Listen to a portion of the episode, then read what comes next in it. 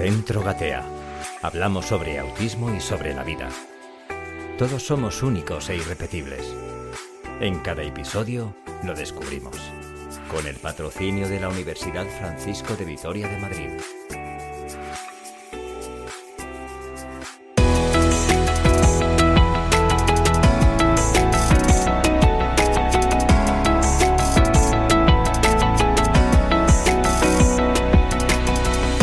Saludos gateadores, gracias por acompañarnos otro programa más. Os invitamos a compartir este rato de formación y de información. Vamos a gatear. Pues sí, queridos amigos, vamos a gatear todos otra vez. Esperamos que no se os haya olvidado después de este tórrido verano de las ansiadas y merecidas vacaciones de las que habéis disfrutado, porque ya empezamos un curso nuevo, una temporada nueva del podcast de Gatea.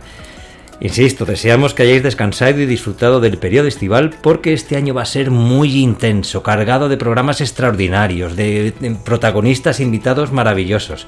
¿Verdad, Marta, que sí? Gerente fundadora de Gatea, buenas tardes. Bueno, que morenito te veo, a ti te ha sentado bien el verano, ¿eh? Es de, a ti te ha sentado bien el verano. Ah, por favor, es de, es de, ir corriendo por la bici por ahí, por, los caminos de mi pueblo que me da el sol y me, que y me quemo. Solete. Porque de la playa. Pues no. nosotros hemos aprovechado también el verano, en, en agosto cerramos, pero bueno, aprovechamos para, bueno, para corregir trabajos fin de máster de nuestros alumnos de, del máster que tenemos con la Francisca de Vitoria para preparar los proyectos del curso siguiente, para preparar el espacio, pintar y todos esos líos y empezar el 1 de septiembre, que este año ha caído en viernes, pero empezamos el día 1 de septiembre a tope. Y bueno, pues con nosotros los niños y con los niños los coles, y a eso venimos a hablar hoy. Efectivamente. Por cierto, eh, creo que en el último programa que estuvimos, que te hice ahí una pequeña de Sí, un pequeño una- tercer grado, Hay una emboscada. estabas pensando un proyecto nuevo de mm, cambiarnos de, de sede. Ahí estamos, ahí estamos, estamos, buscando, ahí estamos. buscando sede nueva.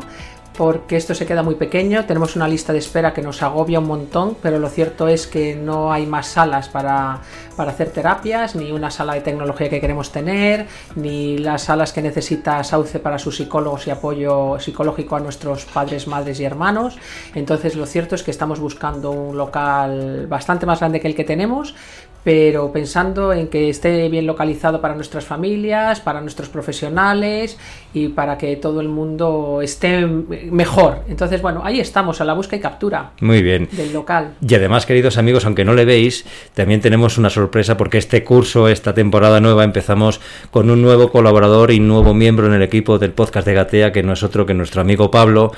Eh, Sí. que es quien pone imagen de calidad, que aunque lo hacíamos eh, Mal, aunque lo hacíamos pasada- mal, lo hacíamos con una intención, pero lo como hacíamos la- mal. Pero ya tenemos un profesional Y- como la copa de un pino, que es, nuestro cierto, amigo bueno, Pablo. pues, Pablo tiene la vocación también de, de ayudar a, a las familias que tienen hijos con autismo. Eso es. Nos hemos encontrado casualmente, nosotros teníamos la necesidad, él tenía la propuesta, le dijimos que sí y aquí estamos empezando curso con, con vídeo y audio. Efectivamente, Yo creo que con- merece la pena el con esfuerzo. novedades, Sí, con novedades Hay que que- mejorar. A ver, Sí, en sí. Gateas ya sabes que estamos es- obsesionados en procesos de mejora continua, todo el rato, todo el rato nos estamos cuestionando. Y tenemos que ofrecer a, a nuestros oyentes y a nuestros televidentes, Sí. nuestros espectadores, una calidad enorme de nuestros programas, que lo merecéis, queridos amigos oyentes. Nosotros Como- tenemos el contenido que creemos que es bueno y después hay que darlo envuelto en un envoltorio que sea pues con buen sonido, con buena imagen, eh, con una buena sede. Eh, lo bueno, lo importante lo tenemos, que es el propósito de, de ayudar, la formación la tenemos, la experiencia la tenemos y ahora hay que envolverlo en, en profesionalidad y hace falta profesionales de muchas disciplinas y aquí estáis. Bueno, a mí lo que me fastidia,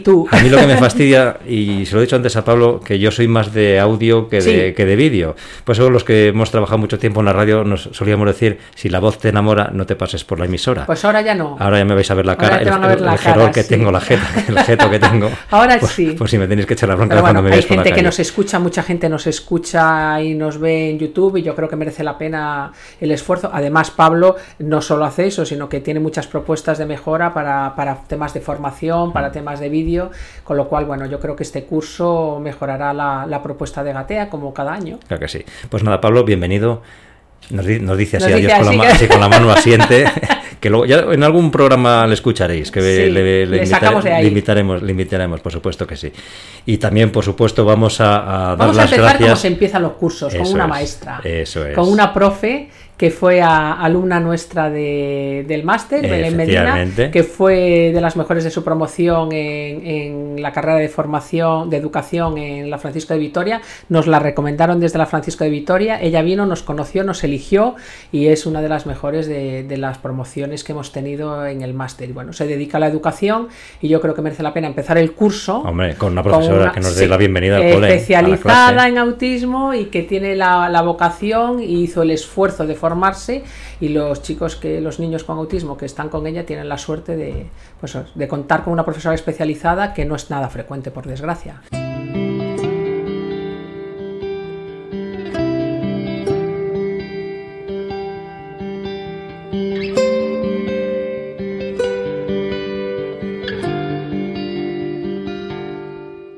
Pues Belén Medina, muy buenas tardes, bienvenida. Muy buenas tardes, muchas gracias por invitarme. Nada, por Dios, el placer es nuestro de que estés aquí en nuestros micrófonos de Gatea y en las cámaras de, nuestro canal de YouTube. ¿eh? Bueno, danos la bienvenida al nuevo curso. Hombre, como le dices a los chiquillos, bueno, ya, se acabó Ya se acabó el verano y vuelta, vuelta, a empezar ya la Ahora sí que sí se acabó el verano. Ahora sí que sí, ya vuelta a trabajar y con muchas ganas insultantemente joven, como podéis ver. Sí, bueno, sí, sí, bueno, pero le sobra, le sobran ganas y energía. Yo creo que la edad no, no tiene que ver con, con, con, hacer bien las cosas. Y en este caso no tiene que ver. No hay relación entre la edad y hacer bien las cosas. ¿Y cómo es la vuelta al cole? Pues para todos yo creo que es bastante duro. Venimos de un entorno de verano donde hay mucho caos, hay muy pocas rutinas y volvemos ahora al cole donde ya empieza, empezamos todo y es cansado, es cansado para, para, alumnos, para profesores y sobre todo también para, para las familias. Para las familias. ¿Cómo, ¿Cómo hay que adaptar a los niños? previamente un trabajo en casa de los padres para decir, oye, eh, hijo mío, que tienes que tal, no sé, cómo hay que adaptarlos o lo, adaptáis primero vosotras las profesoras. Sí que es cierto que yo he tenido la suerte de poder empezar el 1 de septiembre, eh, unos días antes de que empezasen los, los niños en el cole, y sí que se, se, envía un correo a las familias diciendo quién va a ser el profesor nuevo, que, eh, que al final los niños también tienen, tienen este cambio. Eh, son los padres entonces los que van a decir al niño, pues oye, pues tú vas a tener esta profesora nueva, tal. Y ya el primer día es cuando se hace la acogida, nos presentamos todos, y hay algunos que tenemos esa suerte y otros, dependiendo del cole en el que estés, pues, pues quizás a lo mejor el primer día ya te, encuentras con, con, una cara nueva que hay que conocer en ese, que en ese momento y no ha podido haber anticipación previa. Sí, yo creo que es importante. Eh, a ver, es muy difícil mantener una rutina durante 24 horas, 7 días a la semana, casi 3 meses que hay de vacaciones, ¿no? Entonces, eh, sí que es cierto que nosotros recomendamos en Gatea 15 días antes, dos semanas antes de empezar el cole, empezar a introducir rutinas de sueño, rutinas de alimentación, un poquito, vamos, esto se está terminando, vamos a empezar con unas rutinas para que, o sea, nosotros nos adaptamos bien, los presuntos normotípicos nos adaptamos bien a, venga, se acabó, bueno, hablan de la mm, depresión postvacacional, pero bueno, quitando esas historias. eso, es, mito, eh, bueno, no sé si es un mito, pero tenemos capacidad para superarlo. Una persona con autismo, el esto se acabó y al día siguiente algo que encima no me has anticipado, pues es muy difícil de conseguir. Empecemos a anticipar las cosas que se van a hacer, las comidas que se van a hacer, las rutinas que se van a hacer y empecemos en rutinas de sueño y de alimentación que sean razonables y, muy, lo más parecidas posibles a ir al cole. Y después, si no tienes a Belén o profesionales como Belén que te escriben un email, que te mandan la foto del aula, la foto del cole y la foto del profe nuevo, pídela tú. Escribes al cole y le dices, bueno, tengo un hijo con autismo que va a tu colegio, por favor, mándame una foto tuya con fondo blanco, que de eso ya hemos hablado, mándame una foto del aula sin niños, y mándame una foto, si va al colegio nuevo lo sacamos de la web, nos metemos en la web, una foto del cole y le decimos a nuestro hijo cambio de cole o volvemos al cole, este es tu cole, ahora esta es tu aula y este es tu profe. Entonces yo creo que tienen ese derecho a saberlo y se lo ponemos más fácil a nuestros hijos y a los profesores, porque claro, no es lo mismo saber que me voy a encontrar con Belén. Bueno, de hecho, a todos nos gustaría tener la foto de nuestro dentista, mm. si vas a un dentista nuevo. Yo a veces hasta la busco. Bueno, yo sé, soy un poco fenotipo ampliado, pero la busco. Es decir, ¿quién me va a atender? ¿Qué ginecólogo voy a tener? ¿Qué tal? ¿Qué profesor voy a tener? Y te vas a la web, vas a la universidad, me voy a la web, ¿quiénes son mis profesores? Lo hacemos todos. Bueno, pues es que en autismo hay la necesidad imperante de esa anticipación. Cuando voy al cole y veo a Belén, que es la foto que me enseña mi madre, mi ansiedad baja. Cuando Belén me lleva a una clase y yo esa clase la he visto antes, mi ansiedad baja. Entonces, bueno, pues, ¿qué diferencia entre un especialista o no? Pues entre otras, que Belén manda ese email y cuando no lo son, nosotros los padres tenemos que pedirlo. Yo voy a hacer un comentario, no sé si, si la ministra de Igualdad me va a detener, me va a mandar a la Guardia Civil, pero claro, yo veo la cara de, de Belén Sí, y digo, yo quiero ir a la clase de Belén. claro. No, bueno, y que no, sobre todo como padre dices, esta profesora sabe lo que hace. O sea, es, es- es ya la sensación de esta profesora sabe lo que hace. Y a, a muchos padres les sorprenderá, a los que venimos a terapia o vamos a, a terapia, no. Pero es como, oye, eh, mi hijo lo necesita, lo Mm. necesita. Es como cuando tú tienes a un hijo que es ciego y utiliza braille y pues al autismo no se le da y a los otros pues no sé si se les da o no, pero todo el mundo tiene claro que es necesario. Al niño que es celíaco nadie le da pan para comer. ¿No? Pues eso es, eso es algo parecido. Oye, Belén, y una vez que, que, se que habéis hecho, habéis eh, ido adaptando a los niños, a los familia, y a la familia, para decir, oye, mira, esta es tu nueva profesora, este es tu nuevo, nuevo patio, nuevo comedor, todas esas zonas por donde va a ir el niño, eh, ¿les cuesta realmente cuando van al colegio o ya dicen, bueno, ya sé que voy a venir aquí y voy empiezo de cero como si nada? Hombre, va a depender siempre de- del niño del que se trate. Tampoco es lo mismo que sea tu cole del año pasado al que sea un cole nuevo. Si es un cole nuevo suele haber un periodo de adaptación donde no están toda la jornada. A lo mejor entran un poco más tarde y se van antes y no entran todavía al comedor. Al final eh, eso, va, esto va a depender. Yo en mi caso este año eh, los chicos con los que trabajo ya estaban en el cole de... de- o sea, era su cole del año pasado. ¿Cuál es el colegio, perdona? Eh, ahora estoy en un colegio de educación especial, que es el Monteavantos. Monte Avantos. El año pasado estaba en otro sitio yo, o sea, yo también he, es- es- sido- he cambiado, me he tenido que adaptar, ha sido un cambio nuevo para, para los chavales y, y para mí también. Pero sí que hay niños nuevos en el cole y se está haciendo un periodo de, de adaptación para ellos, para, para que lo vayan conociendo poco a Claro. poco y poco a poco ir metiéndoles en distintos espacios, como sobre todo el comedor, que al final es un espacio con muy- mucho caos y, y eso hay que ir poco a poco. ¿Y qué hay que hacer cuando un niño no quiere ir al colegio? Por ni- aunque le hayamos dicho, le hayáis dicho que sí, que va a ser muy bonito esto, tal, pero ¿qué hay que hacer cuando un niño, perdón, con autismo no quiere, no quiere ir al cole? Hombre, al final hay que intentar eh, ganar, su- eh, ganar su confianza a través de, de sus intereses. Pues si es un niño pequeño, a lo mejor eh, no es un momento de, de trabajar, sino de hacer juegos, de pintar, de sacar pompas, de sacar cualquier cosa que le pueda atraer para hacer que ese entorno sea seguro para, para él y así que vaya ganando la confianza poco a poco y, y ir marcando las rutinas y metiéndole en la dinámica del aula. ¿Tienen muchas sensaciones o emociones eh, en ese momento previo de ir al colegio? Depende. Los primeros días Los primeros días sí que son momentos bastante de, de agobios y de, de- de no saber muy bien, de no quiero ir al cole y después cuando estás en el cole no quiero ir a casa porque me Sí. toca. Entonces, eh, los- lo que lo más importante es al final crear un vínculo entre profesor barra profesional y el alumno y poco a poco ir ganándole. Bueno, y estamos Para que- presuponiendo que el entorno escolar está adaptado. Claro. que de eso habría que hablar también con, con, con Belén, es decir, o sea, ella, ella ha trabajado en un aula TEA, que es un colegio ordinario donde dentro hay un aula TEA, eh, y lo que dice ella es que el comedor es un sitio muy aversivo a nivel sensorial para las personas con autismo. Entonces, ¿por qué no quieren ir al cole? Pues hay que evalu- evaluar también ¿Por por, qué? qué. O sea, hay que hacer todo lo que ya ha comentado, pero después evaluar si, e- si sensorialmente ese cole está adaptado, si cognitivamente está adaptado. O sea, la adaptación universal que necesitan nuestros chicos es un prerequisito. Es, a mí que me molesta muchísimo el ruido, eh, que me metas a hablar contigo en un, en un bar donde esté rodeada de gente que está teniendo conversaciones paralelas, pues a mí me dices, no, es que grabar podcast es muy divertido. Bueno, pues es que a mí no me divierte. Y estamos aquí aislados, que no se oye absolutamente ningún ruido, salvo la conversación que estamos teniendo, y a mí esto me resulta muy divertido. ¿Qué diferencia hay entre un sitio y el otro? El contexto, la adaptación del entorno. Entonces a veces nos olvidamos de que los colegios tienen que estar adaptados. Y vuelvo a llamar al orden a los padres. Somos los padres los que tenemos que pedir. Claro, eh, Belén lo hará y dirá, bueno, pues voy a adaptar esto, el comedor, vamos a poner eh, pelotitas en las sillas para que no hagan ruido, los cubiertos que no hagan ruido, ella lo hará, pero si no sale de ella, yo creo que es la iniciativa de los padres de decirle, oye Belén, que es que mi hijo tiene hipersensibilidad auditiva, sería bueno que en el comedor, y si no, dime con quién tengo que hablar. O sea, que el contexto está adaptado, o sea, porque los profesores son muy buenos y ponen todo el interés, pero el contexto tiene que ser amigable también. Tú has dicho que estás, Belén, ahora en un colegio especial. Sí, ahora En estoy en un el colegio Monte, de- perdón. en el Monte Avantos. Monte Avantos. Es un cole público de, de aquí de Las Rozas. ¿Qué diferencia hay entre un colegio especial, que supongo que está adaptado eh, 100% para cualquier tipo de discapacidad, Exacto. entiendo, entre ellas el autismo, o una y una aula TEA?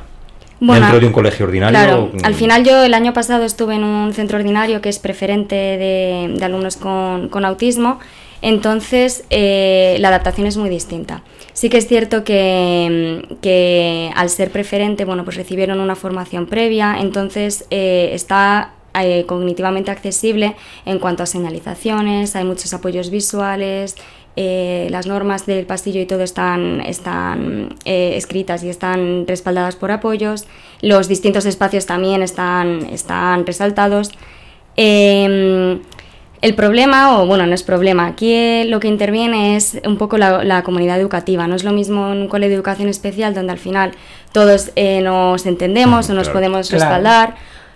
junto con el, el, año pasado, por ejemplo, yo estuve en una aula TEA y al final es un aula eh, aparte, por así decirlo, ¿no? Eh, También lo sentís los profesores un poco ahí. Bueno, la diferencia también es que ella es la especialista en autismo de ese cole, pero ahora hay muchos más especialistas. Es como trabajar en Gatea, que todos somos especialistas en autismo, a trabajar en un gabinete genérico donde solo hay un especialista. Al final es que eres tú el que estás explicándole a todo el claustro, en el caso del cole de ella, de oye, el autismo es esto, con mi, con mi niño con autismo tienes que hacer esto, esto y aquello, y bueno, y hay profesores encantadores que son muy receptivos y otros que, dicen, oye, mira, yo bastante tengo con mis 25 niños de clase, a mí no me metas con, con el tuyo. Y ese es uno de los problemas, y se sienten muy solos.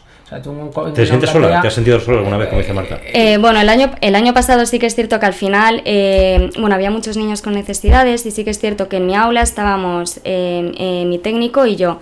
aparte en el cole había dos PTs y una L, entonces que trabajaban con, con otro tipo de, de, necesidades, pero al final a quien acuden hacia, cualquier cosa va a ser a ti, va a ser a la profesional que esté al mando de, del aula TEA. Vas a ser el encargado de dar la formación del autismo y no solo a los profes, sino también a los, a los chavales, que mm. tienes que darles em, alguna charla, eh, presentación, explicar dinámicas un poco para que, para que sepan cómo, cómo trabajar o cómo, cómo relacionarse, porque al final esos niños están en sus clases. En mi clase no están todo el día. Ellos, esos, estos niños están en sus clases, con sus compañeros, con sus profesores, y tú vas dando apoyo, te vas metiendo en sus clases, también les vas sacando para dar sesiones más individualizadas.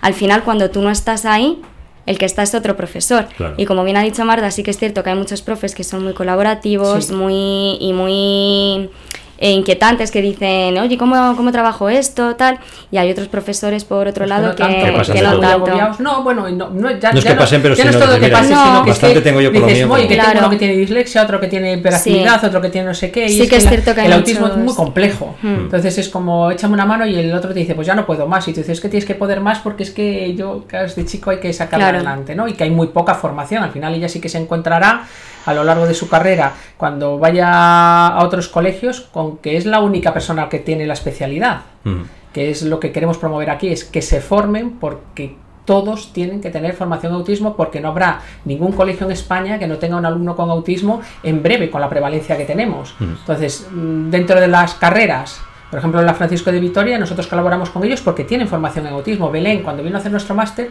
ya tenía formación en autismo, pero es inusual la estudian en otras universidades y no se da autismo.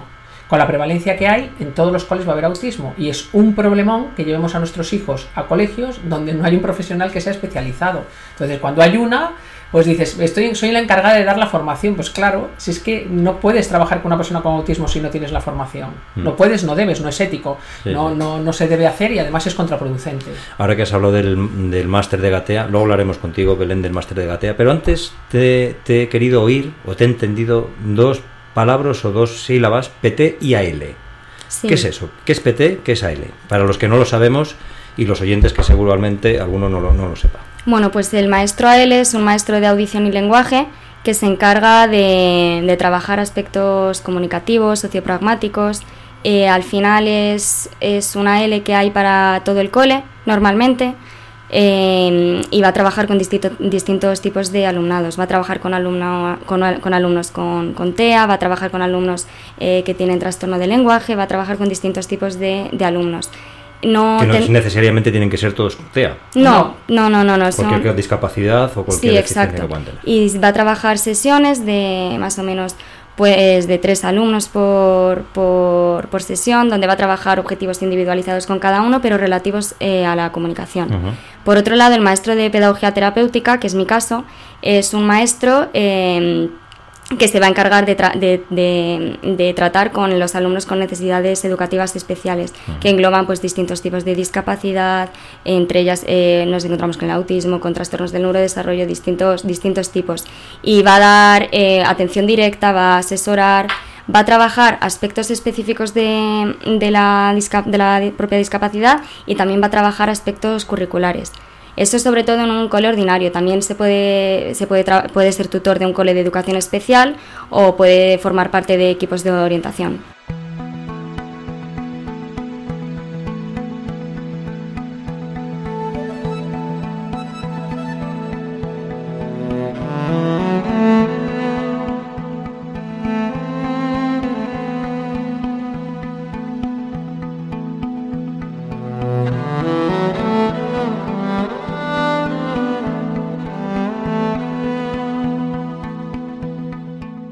Qué te dedicaste a, la educación especial, vaya?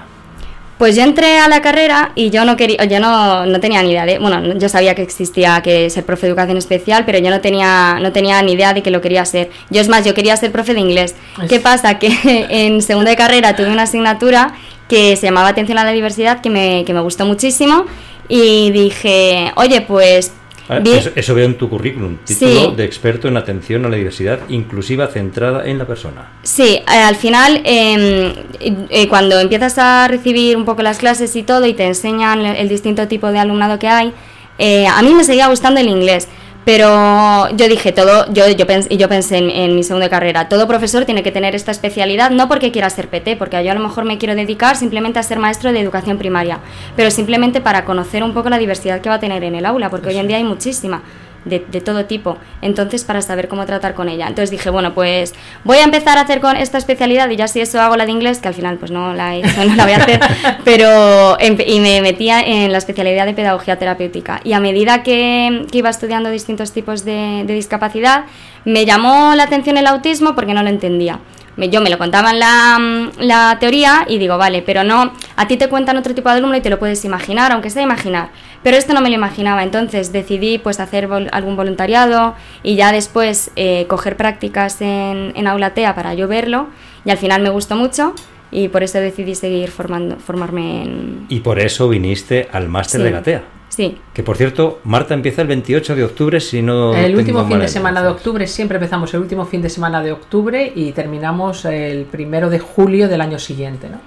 Y la verdad que cuando vienen, claro, hacemos entrevistas a todos los alumnos que entran en el máster, intentamos que sean grupos multidisciplinares. Porque tienen que ser todos licenciados. sí, tienen que tener un grado, un grado, lo que se llama ahora un grado. Tienen que tener un grado universitario. Eh, es un prerequisito para, hacer cualquier, cualquier máster según el plan Bolonia y estar acreditado el título por una universidad.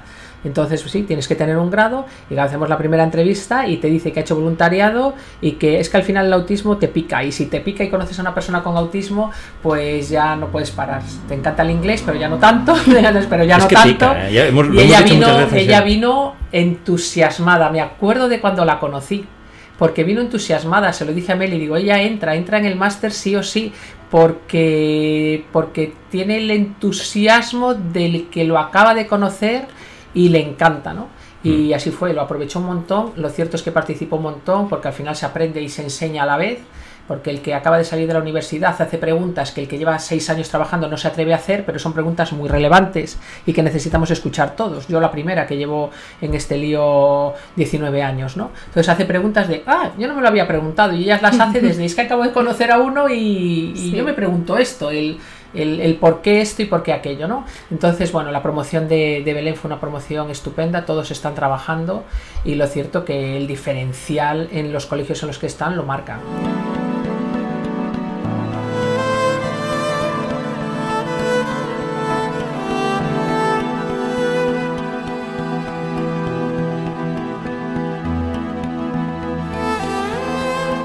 Huelga decirlo, Belén, pero te vino muy bien el máster de Gatea, claro. Eh, no, por supuesto, Aprendiste un montón. Aprendí mucho y, al final me dio la oportunidad de, hacer las prácticas en un cole donde yo sí que quería ir y donde aprendí aún más. y, sí que lo aproveché, lo aproveché bastante. Bueno, y hacen un grupo de compañeros, eh, no se desvinculan de Gatea, si ella tiene un problema con, con, un chico con autismo, llama a Gatea o tiene su grupo de WhatsApp con los compañeros de promoción, donde están colaborando constantemente, los profesores también están disponibles para ellos, al final haces una comunidad de personas formadas en, en autismo, especialistas en autismo, donde como cada niño es diferente, cada chico es diferente, cada adulto es diferente, sí que puedes, tienes la llamada, el comodín de la llamada, que digo yo, usad el comodín de la llamada, no os agobiéis, tenéis compañeros que, os pueden y es, imprescindible, ¿no? Y ella es el comodín de la llamada en los colegios en los que está. O sea que todos los profesores que quieran estar en un colegio especial o dedicados al autismo eh, en aulas TEA, yo creo que es necesario que hagan el máster porque debería, deberían tener formación. Nuestro máster otro otro máster especializado en, autismo. Pero yo creo que. pero ya que estamos en GATE hablamos de Ya que está en GATE hablamos de nuestro máster. Pero sí es cierto que para mí tendría que ser obligatorio. Trabajar con una persona con autismo sin. Eh, lo digo y porque lo pienso. Trabajar con una persona con autismo sin tener la especialidad no es moral. Hemos hablado muchas veces, Marta, en los programas que un, terapeuta sin formación adecuada es contraproducente. Es como si me rompo la rodilla y voy al ginecólogo. Dicen, no, los dos son médicos. Ya. pero me he roto la rodilla y el ginecólogo me puede decir, debería decirme, vete al traumatólogo, que es el especialista, ¿no? Entonces lo tenemos mm. muy claro cuando es algo físico, eh, con, con, los temas de educación no lo tenemos tan claro. O sea, tú llevas a tu hijo a una persona que no es especialista en la dificultad que tiene tu hijo. A mí es que se me antoja tan absurdo y después se me antoja más absurdo todavía. Lo del padre se llama desesperación.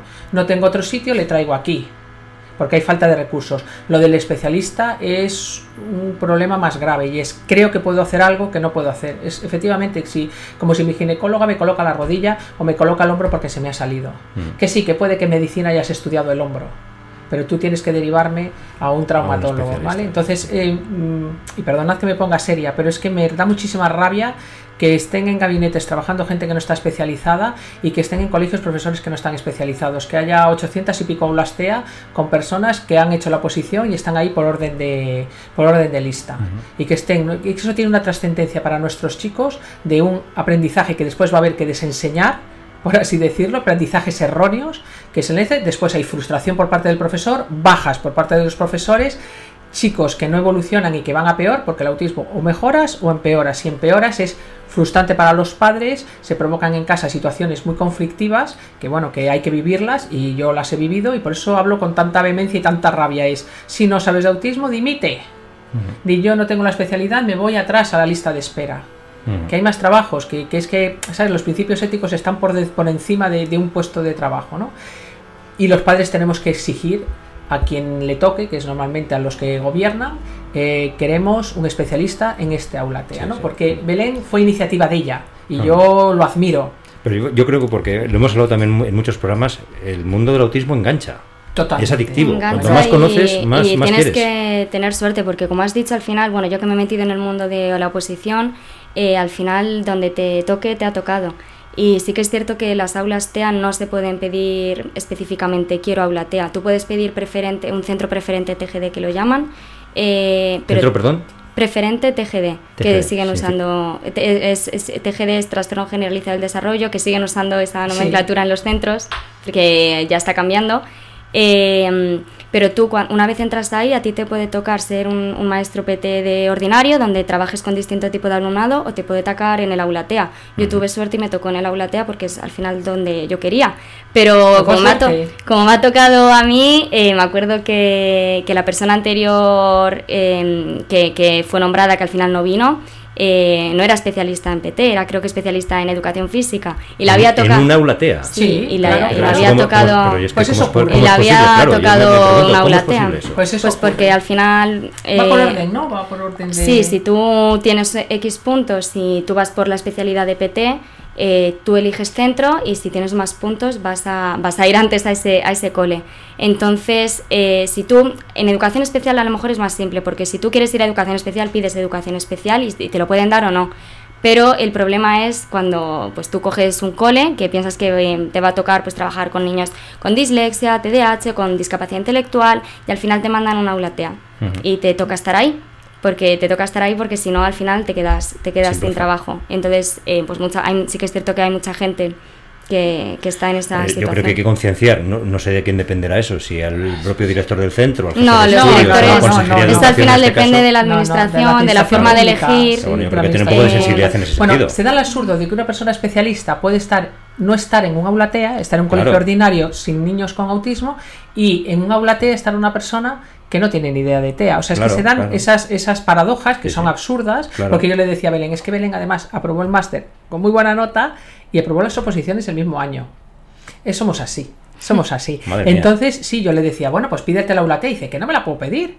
Que esto va de otra manera, Marta. Y me explicó el, el sistema y yo decía, no, no, me, lo puedo creer, no me puedo creer que, esta mujer haya dedicado tiempo y dinero, esfuerzo y trabajo a especializarse y ahora te vayas a eh, PT de un ordinario y no veas un niño con autismo hasta que te cambies de coli y que tengas la suerte. O sea, el sistema tiene que cambiar, tenemos que hacerles saber que esto no funciona así. Iba a preguntar que si hay mucha demanda de profesores especializados en TEA o de trastornos pero claro, ya con este con esto que me estoy diciendo. Pues imagínate, pues, Madrid hay 800 pues y pico aulas TEA. Y cada vez más. ¿Dónde están los especialistas? Pues ellos no lo saben porque ellos no se pueden apuntar a ninguna lista de especialistas. No hmm. existe la lista de especialistas. Entonces, bueno, pues, pues ocurre esta paradoja. Ella tuvo la suerte eh, de, acabar la oposición y que le tocaron aula TEA, pero porque la persona a la que le tocaba no se no, no, fue, no se presentó, no fue, y ella le sustituyó. Pero era especialista en educación física. No, tiene sentido. O sea, quiero decir, a esos niños les tocó la lotería. Sí, sí. Claro, es pura suerte. La educación de nuestros hijos no puede ser cuestión de suerte. No, desde luego, hay que dejarla. La educación tiene que estar en manos de, profesionales que sepan, que estén formados. Tiene que haber una lista donde los especialistas se apunten y que la Consejería de Educación de cada una de las comunidades autónomas, hablando de España, en el resto de los países que nos escuchan, no sé cómo, cómo funciona, eh, y que las consejerías de educación de las distintas autonomías cojan de ahí sus profesores para las aulas TEA. Y promuevan, incluso obliguen a que sin la especialidad no se puede estar en una aula TEA.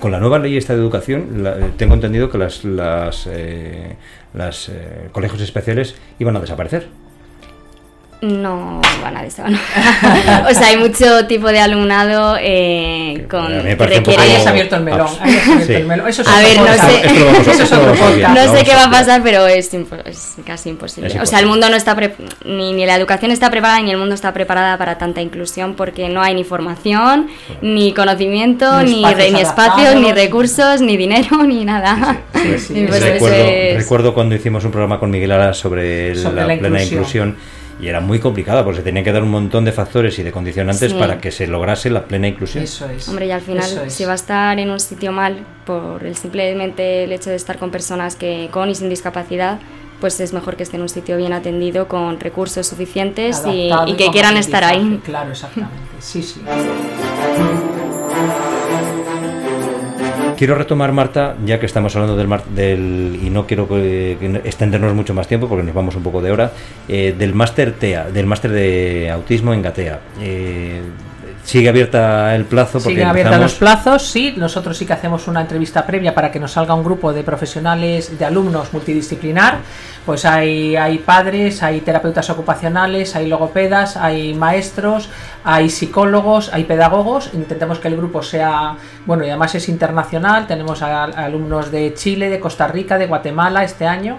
Y, bueno, está saliendo un grupo, un grupo muy... ¿Hay un número clausus para que haya un mínimo de personas? Nosotros intentamos que el grupo sean de 20, 22 alumnos no más, porque queremos que sea muy participativo, porque muchos de nuestros alumnos son profesionales en ejercicio, ¿no? Entonces, eh, las conversa no, no viene el profesor a dar una clase magistral, viene un profesor que de lunes a viernes trabaja en autismo, viene a hablarnos del ejercicio práctico, de lo que ellos han tenido que estudiar en casa, que es la teoría, y después los propios alumnos hablen, hablan entre ellos, discuten entre ellos, claro, es que ahora si viene Belén, bueno, y Belén puede venir, cuando un alumno se matricula en nuestro máster, todos los años sucesivos puede venir. Entonces Belén está imagínate que dice, Marta, quiero venir otra vez a la clase de comunicación y viene ella y ella dirá, bueno, pues es que a mí se me ha dado un caso en concreto que yo intenté esto y no me funcionó y lo otro y no me funcionó, ¿sabes? Hay un, aprendizaje entre el profesor que tiene 20 años de experiencia, 25 años de experiencia y alumnos que tienen 2 y 3 años de experiencia. Y es muy chulo porque todos los profesores dicen, y yo como, como, como profesora también digo, el, es que no estoy muy segura si enseño más que aprendo. Tengo a veces la sensación de que aprendo más por la experiencia de, los alumnos. Entonces, bueno, hasta, hasta que tengamos ese número y tengamos el grupo que queremos, pues la matrícula y la inscripción sigue abierta y seguimos haciendo entrevistas para, para, buscar a nuestros alumnos de esta promoción. Y además yo creo que Belén en este caso, como es profesora, puede dar clase de, en el máster. Debería venir a contar su experiencia, debería, debería venir a contar su debería venir a contar su experiencia y a motivarles. El primer día venga merece la pena esforzaros es un año pero podéis yo saqué el máster y además las oposiciones. Y, seguro que Belén hace de papel comercial pues dirás a tus compañeras de la carrera. Oye venid a hacer el máster a Gatea porque es porque es fundamental para dedicarnos a esto yo sobre todo queremos que sea práctico que sea práctico que sea algo que les valga para ir a sus gabinetes a sus clases a sus coles que se sientan vinculados a un grupo de gente que, que, son también especialistas y que te sientas en, o sea, que tengas ese propósito profesional en el caso de ellas y tengas un grupo con el que sacarlo adelante.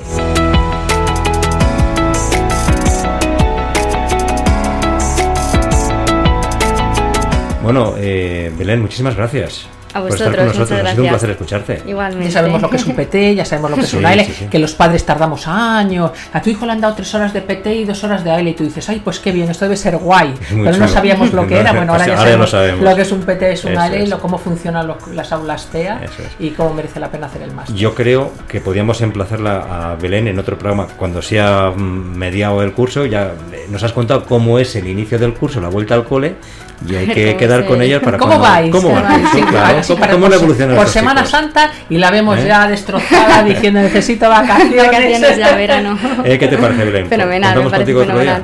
Me parece muy pues bien. muchísimas gracias, un placer. A vosotros. Desde luego. Gracias, Belén. Bueno, Marta, que, que nada. Que... Te, quejarás de invitados. No, es que... lo que te voy a decir es que yo voy a hacer el, el máster de gatea. Deberías. Pero sin pasar por caja. Sí, deberías, deberías, deberías. deberías. Oye, perdona, esa caja, esa caja se utiliza después para hacer comprar material para los niños. Siempre tiene un buen fin. esa caja merece la pena. Bueno que además es verdad, porque se aprende muchísimas cosas, sobre todo hablando con, con, vosotros, con los invitados que pasáis por nuestros micrófonos, aprendemos un montón de cosas y esperemos que vosotros, los que estéis detrás de, de, las cámaras y detrás de los micrófonos, pues que también aprendéis y que, que disfrutéis como, como, como nosotros disfrutamos.